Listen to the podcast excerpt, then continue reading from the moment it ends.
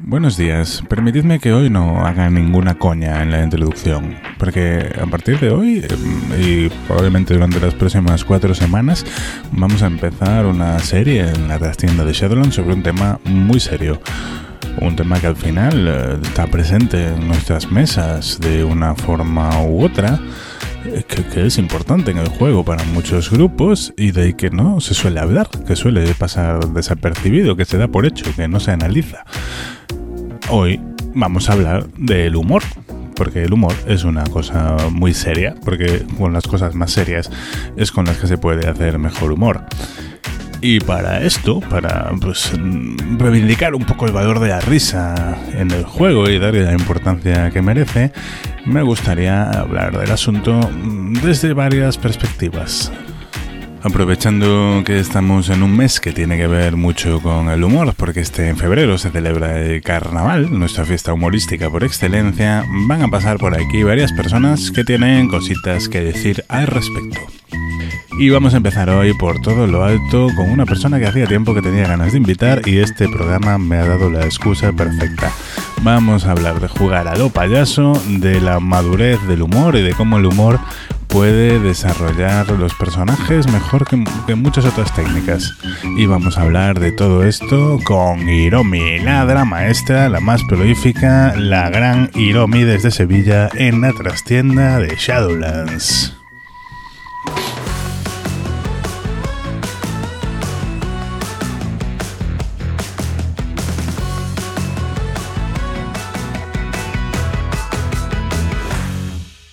Muy buenas, damos la bienvenida otro miércoles a la trastienda de Shadowlands, este espacio que me han reservado en, la, en el sótano de la editorial, que, como sabéis es no euclidiano, y, a veces pasan cosas extrañas. ¿no? Este, este, mes os aviso ya que va a pasar una cosa extraña porque nos vamos a dejar de, de la angustia vital y del terror y de cosas existenciales y vamos a hablar de algo mucho más serio, que es el humor que es el humor, porque el humor, como todo el mundo sabe, es una cosa que hay que tomarse muy en serio, porque es muy importante en nuestras vidas, aunque no siempre dediquemos la atención que merece. Así que mm, vamos a abrir hoy una serie de, programas en la trastienda sobre este asunto tan importante.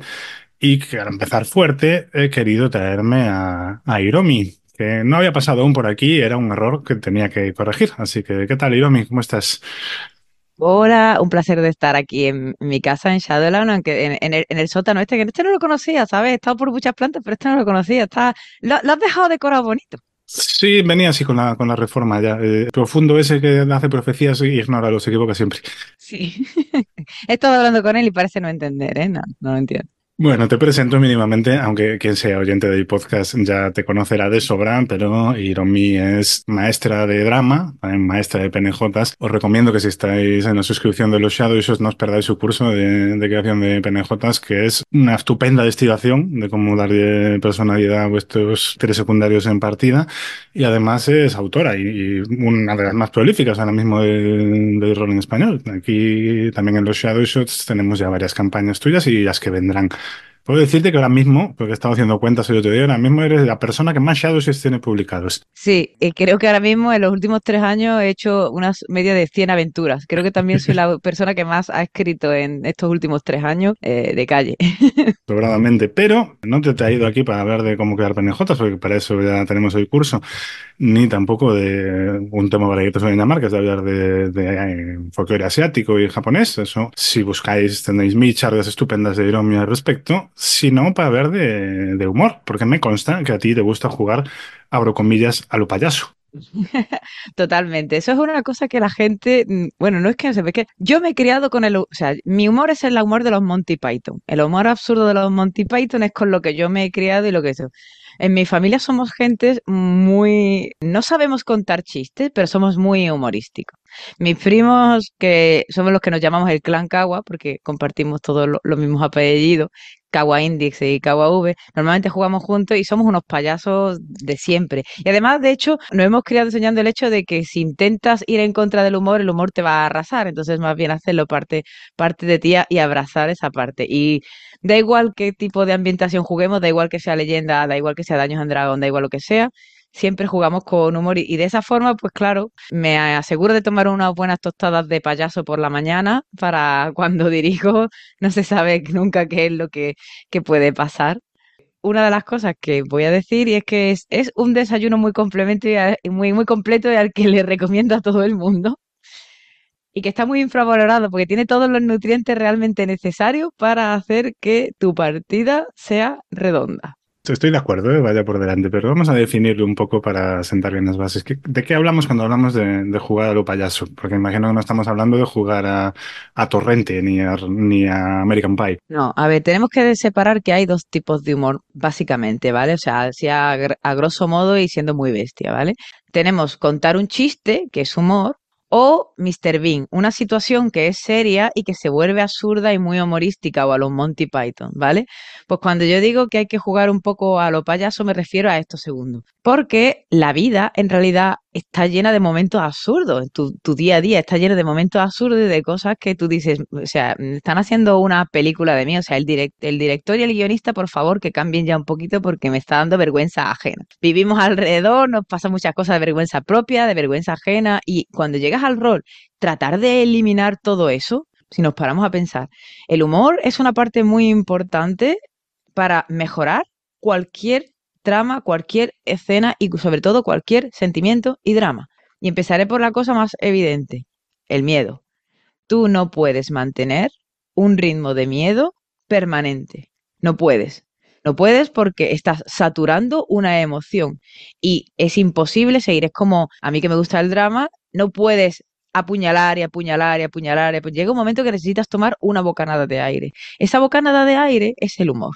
Y al final es lo que hace que lo que viene luego sea mejor, porque son el, en el ciclismo, pues el valle, cuando bajas y subes y estás en valle y estás ahí y permites esta cierta de desconexión. Y ahí pueden pasar cosas que son graciosas. Y no tiene, ya te digo, no tiene que ser un chiste, simplemente que los personajes a veces pues meten la pata o cualquier cosa. Voy a poner un par de ejemplos. Estoy jugando una, partida de Leyenda de los Cinco Anillos con el, clan Kawa. Yo soy jugadora esta vez porque nos vamos rotando el masteo. Y jugamos con dos hermanos, dos hermanos que son de un puesto fronterizo, o sea, el padre los ha mandado a que sirvan al Señor y mi hermano mayor es un maldito desastre y yo tengo que intentar hacer que entre a servir para el Señor lo mejor posible y el personaje y mi personaje es súper seria, súper formal. Realmente lo que tendría que ser el hijo mayor, pues soy yo, ¿vale? ¿Dónde está un poco la gracia? La gracia está en que mi personaje realmente lo que se dedica a escribir novela de almohada, que para que nos entendamos es novela rosa. Es lo que le gustaría hacer,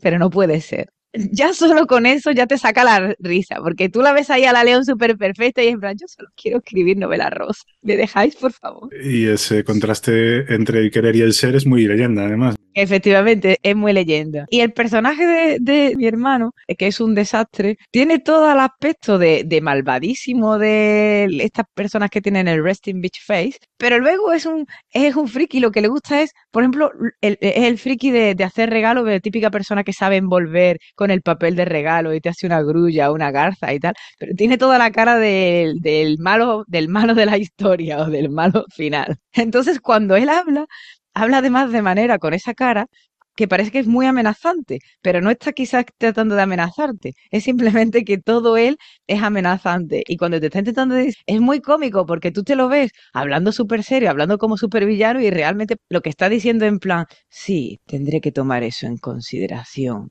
y hacer los cambios necesarios. Y está hablando de un regalo, o él está pensando que es un regalo, y tú por fuera piensas que está hablando de que va a mandar a asesinar a alguien. Me encanta. no, es, muy interesante eso que dices, ¿no? Me viene en, un libro muy recomendable que es la, guía definitiva de los juegos de rol de James D'Amato, traduzco el título sobre la marcha, habla de por qué son tan populares las famosas escenas de hoguera, ¿no? Eh, ¿Por qué son en momento valle? Porque da igual de lo que estemos hablando. Si estamos hablando de terror, estamos hablando de, escenas de acción, estamos hablando de mazmorreo. Si a partida está todo en un momento en alto, un momento de pico de tensión, al final eh, ese alto. No hay momento alto. No, hay momento, alto. Tienes que bajar en algún momento para un chiste, una escena de biocómico, un momento de charla entre los personajes. y el humor para eso va eh, naturalmente bien. Y sobre todo porque el humor yo creo que está aparejado con la madurez de los jugadores y del máster.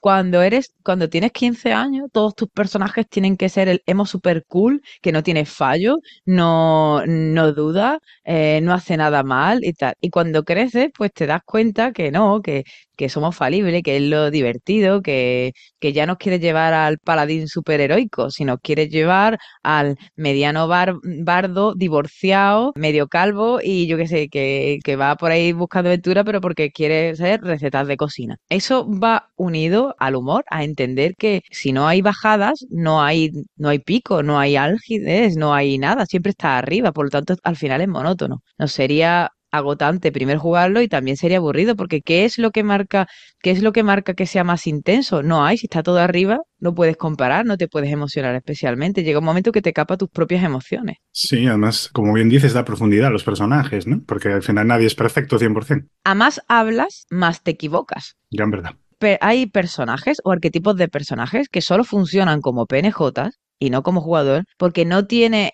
interés jugar algo así porque el personaje super mega cool es mega cool porque sale dos segundos en pantalla. Por eso Sephiroth de Final Fantasy VII es tan guay porque aparece, hace algo y se va y ya está. Y no tiene, y no tiene minutos en pantalla. Pero a más minutos te des en pantalla, en nuestra imaginación, como decimos en el, rol, tu personaje va a tener que hablar de más cosas, se va a tener que enfrentar con cosas y además vamos a tirar y vas a pifiar, vas a fallar. O sea, en el, en el rol ya está inscrito que tu personaje va a fallar, va a ser falible. Y los fallos a veces tienen situaciones cómicas de sí, porque fallar no es solo no le pego y, se hiera a otro o no le hiero y pasa tal. Fallar significa que, que vas a interpretar y quieres convencer a alguien y todo lo contrario. O que estás intentando despistar a un policía y que no mire para donde sea o que no, o que no te preste atención y tiras fallas y el policía se encoña de ti. Y ahora de pronto, ¿sabes? Tú eres un personaje hombre, el otro personaje hombre, tu personaje no se siente atraído, acabas de ligar con el policía, ¿qué demonio ha, ha fallado? O sea, ahora tienes más atención del policía de lo que querías. Tú querías no tener atención, ahora tienes el doble. Eso es un fallo, es divertido. Es como salgo de aquí. Me gusta además ese, ejemplo de cómo adjudicar un fallo de forma creativa. Sí, porque, porque al final los fallos muchas veces son eso, eh, no tiene que ser en plan, bueno, no te sale, sí, pero no te sale cómo. Creativamente y hace que las cosas sean muy divertidas. Yo la última partida que, en la penúltima partida que tuve, estábamos jugando a The Between y estaban en un tema social y estaban bailando dos personajes tiraron como para pues como para controlar la, escena y estar muy bien y tal y, y, ser en plan socialmente muy guay y sacaron un sí pero y fue como sí ¿sale? Bailáis, porque son, eran dos personajes que no se llevaban bien entre ellos. Entonces, un poco la acción era si se pisaban, si hacían el puto ridículo, porque no estaban, estaban los dos luchando. En plan, déjame llevarte, no, no voy a dejar que tú me lleves, así estaban luchando. Entonces era un poco para tirar el uno contra el otro. Y le salió sí, pero. ¿Y cuál fue el sí, pero? El sí, pero fue, sí, estáis bailando, sí, hay una tensión patente porque estáis los dos luchando, eso no es un baile, es una lucha, ¿sabes? Más bien habéis conseguido no pisaros y que no sea un, un descalabro. ¿Cuál es el pero? El pero es que desde fuera parece que estáis ligando súper harto, ¿sabes? Porque esa tensión que realmente está enfadado parece que es una tensión sexual brutalísima. Y, todo el mundo está súper fascinado en plan, ¿qué es esto? Está como, era mal, pero imagínate, en plan, para ellos es tango, ¿sabes? Como mm. ahí el fuego y el fuego está equivocado se crea una situación muy graciosa, muy graciosa, pero no hay, no hay ningún chiste, nadie ha contado un chiste, simplemente que la situación es cómica. Yo creo que además eso es una de, de las claves, ¿no? Porque bueno, los chistes están bien, pero cansan. Mismo ejemplo, ¿no? Es, un momento de humor muy, muy fuerte, muy pico, ¿no? Muy, En algún momento puede tener sentido, pero si vas hasta la partida en chistes, al final eh, la matas. Sin embargo, la mayoría de las pelis que más gracia nos hacen, los personajes no saben que son un chiste, ¿no? Recojo tu cita de los Monty Python. Eh, los caballeros de la tabla cuadrada eh, se toman absolutamente en serio su papel en la película. Es gracioso para ti que lo ves desde fuera, ¿no? Y por eso funciona. Correcto. Además que es que es un poco aquí, porque además yo, por ejemplo, personalmente, que yo no sé contar un chiste. O sea, a mí me cuentas un chiste y podría contártelo, pero tres minutos más tarde se me ha olvidado. Por lo tanto, si el humor solo fuera hacer chistes, sería muy injusto porque no todo el mundo podría hacerlo. Pero es que el humor no es eso. El humor también es simplemente situaciones graciosas eh, que en sí misma es, ridícula por, por, lo que se ha creado. a mí me hace mucha gracia porque Black Sad, ¿vale? Black Sad es jugar noir e investigación y tal, y a la vez es súper cómico, porque son animales antropomorfos. Entonces se pueden dar situaciones comiquísimas, pero a la vez serias. estaba jugando en mi partido de Black Sat y los personajes que son como en plan los intocables de Elliot Ness, ¿vale? Están mm, buscando a alguien que han intentado matar la mafia y que los quieren, los quieren encontrar para salvarlo. Y cuando van a su casa se encuentran a unos matones. Total, que acaban con los matones, paros, todo muy guay, ¿vale? Muy, muy dramático. Y consiguen coger a uno de los matones, que es un camaleón. Se lo llevan para el coche y lo van a meter en el maletero ahí en plan de muerte pero antes le dicen, le vamos a hacer un par de preguntas aquí, en plan, habla rápido, quién te ha contratado quién sabía que estaba aquí, uno de ellos, un tigre de la nieve superado, pues le pega un, puñetazo, habla, ¿quién te ha, quién te ha contratado? el otro en plan, no, no, sé qué está hablando, le vuelve a pegar en plan, que te estoy diciendo que me va a vetar, le vuelve a pegar y le dice, ha sido tal, que es el malo, le digo, se pone blanco, literal, que es un camaleón. y entonces, claro, no puedes evitar reírte porque tú estás viendo al tigre de la nieve ahí pegando una y el camareta que se pone blanco y, luego intenta ponerse del color del auto para, para, para camuflarse. Muy buena. Y, y, te ríes, y te ríes. O, o, van en el auto, van diciendo y tal, en otra escena también muy, muy harta, muy gore, ¿vale? De una pelea dentro de un auto eh, donde también uno de los personajes mata a uno de los enemigos porque le clava la típica figurita de la Virgen María que está pegada en el, en el coche ahí, ¿vale? Pues se la mete por el ojo y lo mata, lo mata así, manto. Pero cuando lo va a hacer tal cual, dice, y le meto, en plan, le pego y tal, ¿y cómo lo mato? Pues le meto la, figurita de el que le llega hasta el tal, dice, de la Virgen María, y se queda, se queda así pensando y dice, que es una paloma. Para que lo pienses, es una paloma la Virgen María. Sí, es bastante obvio. Entonces, por un, en un momento tú lo ves en modo viñeta y ves a la Virgen María ahí en plan Inmaculada Concepción, que es una señora paloma, y luego estoy seguido la cosa súper gore y súper harta de matar a alguien a través de atravesándolo y tal. Y efectivamente, de, esos contrastes es también de donde nace, donde nace el humor, ¿no? A veces de forma inevitable. Claro, y, y, es súper épico, súper dramático, súper sangriento, súper pulp y súper oscuro y a la vez súper gracioso. Ese momento de que se rompe, te ríes, se relaja la escena porque la, la cosa era que tenía que matar a ese tío sí o sí o lo descubrían. Entonces había muchísima tensión ahí, la tensión había ido creciendo en la escena, se había ocultado, ta, ta, ta, ta, el combate y lo había matado. ¿vale? Caída, caída en picado, desde lo más allá, caído en picado. Hacemos esa broma, te ríes, tal. Siguiente escena, te llevas el coche, no sé qué, el muerto, cómo lo coloca, efectivamente es un buen momento de romper el pico de tensión, ¿no? Y o bien que sienta echas una risa, de esas también hay que tener en cuenta. Sí, sí, sí, sí, porque además que te sale de, te sale de la barriga, te sale de que no te lo espera. Además también, eh, mm, otra cosa que creo que también es muy épica y se olvida porque cuando vamos en contra del humor es porque nos da la sensación de que lo, lo estropea todo.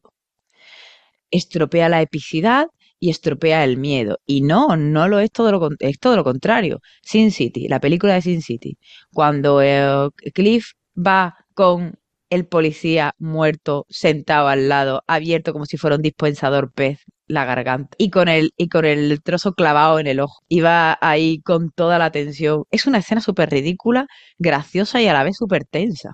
Porque cuando la policía va a seguirle, tiene al muerto al lado y, está con todos esos pensamientos de si es un buen policía voy a tener que matarlo y me voy a cargar una buena persona, pasa de largo, no sé qué, no sé cuánto, pero a la vez la escena es ridiculísima y es muy graciosa, no puedes evitar estar sonriendo porque estás pensando, ¿cómo vas a salir de esto? El humor a veces nos puede llevar a explorar temas que sin a lo mejor esa capa extra, ¿no? Ese distanciamiento que nos permite sería muy, muy heavy, son muy difíciles de manejar. Sí, porque además es una forma, es un acercamiento perfecto a cualquier cosa, por duro que sea, te puedes acercar con el humor de una manera suave y tantearlo y mostrarlo desde, desde otra perspectiva. Siempre pongo de ejemplo a Ñigo Montoya porque creo que es ejemplo de muchísimas cosas buenísimas. Y también se puede hacer como comedia. O sea, el hecho de que persiga al hombre de los seis dedos, repitiendo una y otra vez, soy Ñigo Montoya, tú mataste a mi padre, prepárate para morir aparte de ser súper épico, es cómico. Porque el tipo huye de manera malvada y tú estás diciendo, hijo de puta, quédate a luchar, dale a este hombre lo que merece. O sea, el hecho es que la primera vez que lo dijo, ahí tenía que haber sido la pelea. Pero no, huyó como un cobarde. Y hizo que tuviera que perseguirlo. Y rompe todo el dramatismo súper serio que la gente dice, no, aquí la pelea final. No, tiene que mal perseguirlo por el castillo no, sabes lo que le pasa ahí a Íñigo, ¿no? Que tira intimidación para sacar una ventaja y saca un crítico desproporcionado. Efectivamente. O tira una pifia y lo intimida pero no se queda parado, huye y tiene que perseguirlo. Porque ya te digo, fallar a veces se pensaba en plan, vale, pues has fallado, pues no te toma en serio o, o te toma demasiado en serio y, huye despavorido. Y ahora, y ahora te queda romper esa escena tan super cool de la pelea de espada y perfecta en el salón y te toca perseguirlo de mala manera por el castillo, cogiéndolo y volviéndolo a decir una y otra vez lo suyo, que sigue siendo muy guay, sigue siendo muy dramático y además tiene una vis cómica ahí brutal de decir, no me puedo creer lo que está pasando, o sea, no me puedo creer que el momento álgido de mi vida sea una persecución de mala manera, pero a la vez consigue que la escena sea súper épica y no está reñida. Por cierto, spoilers de la princesa prometida, pero aquí, si no lo habéis visto, no me dais ninguna pena. Corre inmediatamente a, completaros como personas. ¿A partir, de, ¿A partir de cuántos años? ¿20 años? ¿25 años? Ya no es spoiler. O sea, ¿se puede hacer spoiler de, algo de, de finales de, los 90? Está muy sensible, lo decimos, era, era para recomendar la peli. Eh, esto, sin embargo, creo que tiene, tiene como una cara B, ¿no? Que también hay que tener en cuenta que, claro, es como muy tópico de Twitter, o bueno, ex Twitter, perdón, pero tiene, el humor tiene límites, ¿no? Y sobre todo en una mesa de rol. Hay que antes, claro. Hay que ver eh, cuánto metes, cómo metes. Para mí hay dos límites para el humor. Dos. Uno de los límites es que es parte del contrato social y de la propuesta, porque em, el máster quiere contar una historia, ya lo tenga más o menos escrita, o sea, sea más a la vieja usanza y la tradición de, de los máster clásicos que se lo preparen todo, o en unas corrientes más indie donde el máster también quiera fluir y lo vea todo, al final la propuesta de juego, aunque están está siendo moldeada también por los jugadores, también es una historia que el máster quiere contar. Entonces, se tiene que dejar poder contar esa historia. Ese es el primero de los límites. Y para mí el segundo de los límites es que, hay que recordar que el humor es solo hacia arriba, nunca hacia abajo. Si te metes con gente desfavorecida, aplastada y todo eso, eso no es humor, eso es bullying, ¿vale? Que hasta ahora hayamos vivido, es que ya no se puede hacer mm, bromas de putas, cojos y maricones, es que eso nunca fue humor. Eso nunca fue humor.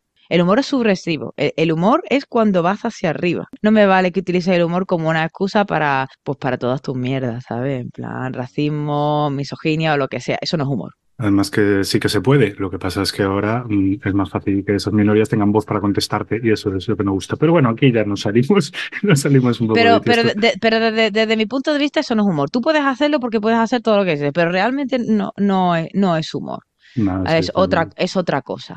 Entonces, creo que esos son los, dos límites. Y creo que realmente el, cuando pensamos en humor es que realmente pensamos en chistes. Y sí, hay algunos juegos que en sí mismos la propuesta es de humor, por ejemplo, Inserso to the Limit.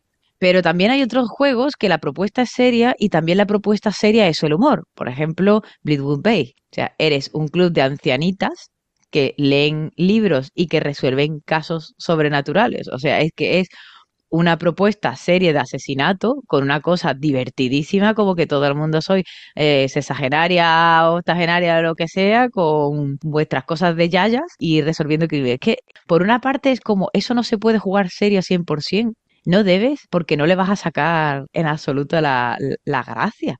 Y, y, los abuelos no te van a hacer, y los abuelos no te van a hacer bromas. Los abuelos te van a decir, yo qué sé, si pasa algo que tienen que correr, pues te van a decir en plan, yo que vaya a correr otro que yo ya no tengo 20 años para salir corriendo y te va a hacer gracia porque la porque la yaya pues eso, no, no tiene la edad para salir corriendo detrás de, de nadie pero no es que estés intentando hacer un chiste en sí mismo, es que la escena es un chiste. También me refería dentro de, los límites, no es que esto no deja de ser parte del contrato social.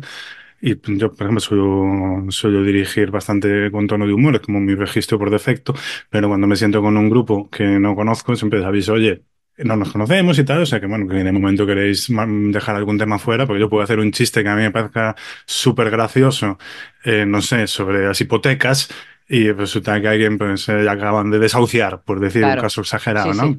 y no le hay el chiste ni puñetera gracia con razón, pero claro, como yo como no lo sé y no nos conocemos, entonces hay que fijar. También creo que, que aunque no se diga muchas veces, el humor en realidad es, bueno, cada uno juega como quiere y tal, pero en la mayoría de las mesas es como el estándar, ¿no? O sea, no se entiende mm, Dungeons and Dragons sin el humor, por ejemplo, muchas veces, siendo el juego más jugado. Sí, pero creo que el humor, la gente le avergüenza decir que juega con humor porque parece que va en contra de cómo se juega bien. Bien, eh, con muchísimas comillas, ¿sabes? Y bien, la gente parece que solo puedes jugar a Shakespeare, ¿sabes? Con el drameo y tal, y, y si no, eso no, no está bien. Y yo digo, no, incluso cuando tú piensas la, la, todas las partidas de Mercer tienen humor. Si nos vamos a la versión patria, te encanta cómo dirige Sirio Sesenra, pues en la partida que jugué, por ejemplo, yo con el de Daños en Dragón de Asmaril, que era muy épica, muy fantástica, muy todo lo que tú quieras, también tenía humor.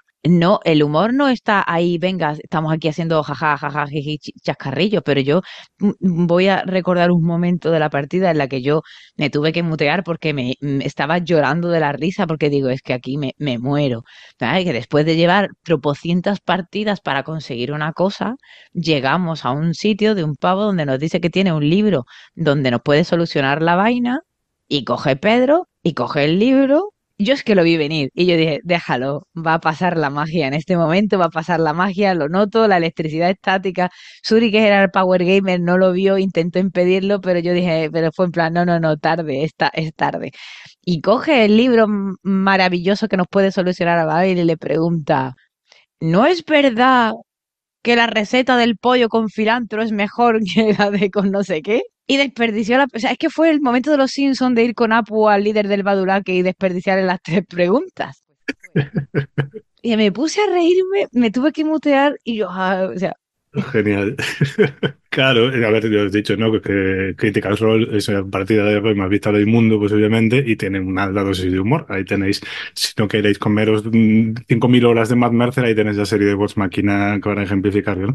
O Amor de otro mundo en castellano, es una partidaza, eh, tiene muchísimo, humor. vamos, tiene sus momentos chungos y su drama, por supuesto, pero es un poco como no sé, lo inevitable, ¿no? al final, cuando te juntas un grupo humano, el humor surge. Y, estoy de acuerdo en que en vergüenza ninguna, vamos, al revés. Pero además que hay una disonancia, porque una, porque una cosa es lo que nosotros cuando jugamos nos gusta, porque nosotros cuando jugamos pasa el humor y nos gusta. Nos reímos y, decimos que bien me lo he pasado y qué divertido ha sido esto.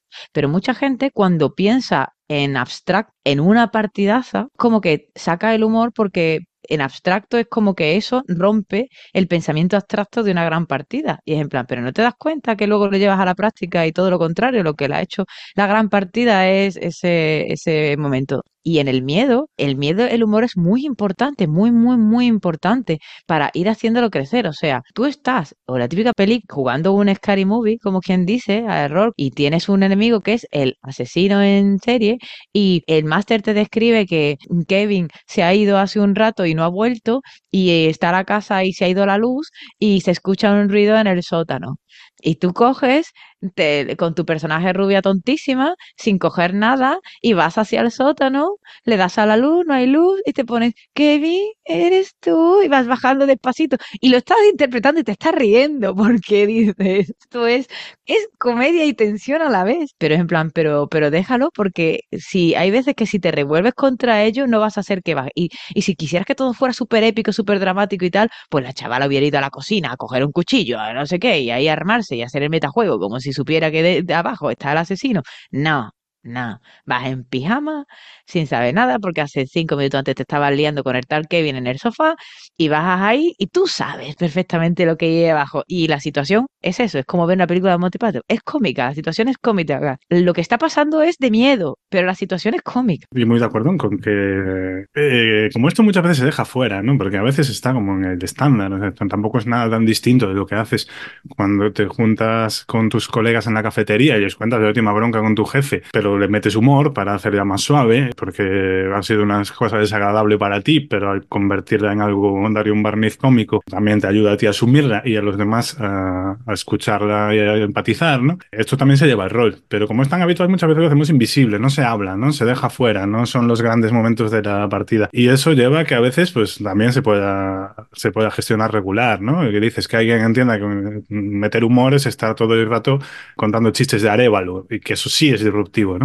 Entonces creo que es importante, bueno, subrayarlo, analizarlo y, tener en cuenta el feedback y resultados, ¿no? Como cualquier otro elemento de una partida, por otra parte. Claro, yo creo que a mí que me gustan mucho los desarrollos de personajes, tanto cuando soy jugadora como máster, eh, creo que las escenas de Valle, de relleno por decir una manera, de charlar y las cómicas, realmente es donde los personajes más van a evolucionar no van a evolucionar en el combate épico, van a evolucionar en cómo luego gestionan el drama, la tensión y el miedo que ha pasado. Y eso normalmente se gestiona con humor. Ponte la situación en la que estamos jugando, eh, pues vamos, estamos en pues estamos jugando una partida de Turu, ¿vale? Estamos jugando una partida de años 40 donde tú llevas un ex policía y yo llevo un detective privado, ¿vale? Que nos hemos hecho amigos por todo este jaleo, ¿vale? Pero somos hombres de los años 40. Imagínate que la escena de antes está, eh, eh, eh, tu personaje y mi personaje ha estado a punto de morir porque una panda de sectarios pues son los que hemos tenido la escena chunga, estamos investigando y ha sido todo eso. Vale, nos hemos escapado por los pelos. Como dos tipos que se han conocido quizás en los últimos dos meses y que se han hecho uña y carne en el sentido de porque estar a punto de no morir, ¿sabes? Quieras tú que no, crea un poquito como de bonding, ¿sabes? Así una pequeña tontería. Eso de salvarle el culo a la otra persona quizás te una un poquito. Teniendo en cuenta que son dos señores de los años 40, que la gestión emocional de los hombres siempre ha sido un poco regulinchi y más antes, ¿cómo esos dos señores van a gestionar hablar de esto? Pues lo van a gestionar seguramente con un whiskazo en las manos y haciendo bromas de me has costado casi la vida, de te pesa el culo, podrías haber corrido más rápido, esa vez casi no lo veamos, eh, no lo vimos, y con humor. ¿Qué se está haciendo en esa escena? Diciendo de una manera eh, subrepticia y emocionalmente mucho más cercana para dos personajes así, he pasado un miedo de la hostia, pensé que te perdí ahí, no sé qué coño hubiera pasado si tú hubieras muerto ahí, no tengo ni idea, porque ahora mismo solo puedo confiar en ti. ¿Tú crees que esas palabras así tal cual se lo dirían el uno al otro así en plan tan normal? No, no, como mucho, de hecho, lo, lo que más normal sería es que si alguien dice algo tan directo, en plan, no sé qué hubiera hecho si te llegan a, coger, sería después de haberse trincado una botella de whisky cada uno de ellos y automáticamente el otro hubiera hecho una broma para romper la tensión. Sí, sí, efectivamente. En plan, al final ah, vas a estar enamorado de mí o cualquier chorrada para que el otro se riera. El, el avance de personaje no ha sido luchando contra los sectarios, sacando cosas súper guay, haciendo una escena de persecución increíble, ni, ni, ni demostrando lo, lo, lo, masculinos que son y. No.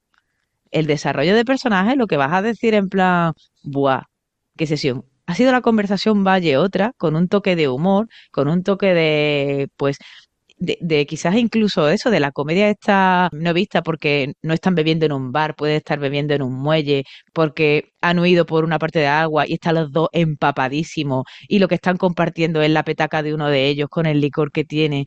Y tú los ves ahí después de haber muerto empapados, calados de los pies a la cabeza con un frío de la hostia de noche. Estabilidad bajo mínimos. Estabilidad, estabilidad bajo mínimo, cordura bajo mínimo. Y esa escena es la que tú dices, ¡buah! Mi personaje en este momento. La comedia está ahí. Lo que pasa es que muchas veces cuando pensamos en comedia, no nos damos cuenta que la comedia es una cosa que se inserta, no que es permanente. Creo que podríamos estar hablando de esto, pues no sé, otra hora más, pero nos estamos adecuando a la duración correcta del podcast, que es un fran. Y ya sabéis que siempre me gusta que la trastienda os deje con ganas de un poquito de más. Así que os invito, por ejemplo, a, bueno, habrá más programas sobre esto. Tanto Iromi como servidor estamos en el grupo de Telegram Charlas desde Shadowlands para cuando os apetezca de partir, pues a cualquier hora de día que ahí siempre hay gente dando, dando la chapa. Y te agradezco mucho este, este ratito y las, ideas que has sembrado aquí, Romy. Gracias, gracias a ti por traer. Cuando quieras que sigamos hablando de humor o de lo que sea, tú me llamas, que, que siempre estaré encantada de venir. Te dejas, intentaré que no, que no sea la última vez que, que pases por aquí. Y nada más, para cerrar, ya sabéis lo que decimos siempre en esta casa, que claro que el humor es importante, el, el humor es importante, pero lo importante de verdad es cuidar a la gente con la que juegas. Nos escuchamos la semana que viene, si queréis, en la trastienda de Shadowlands. Adiós.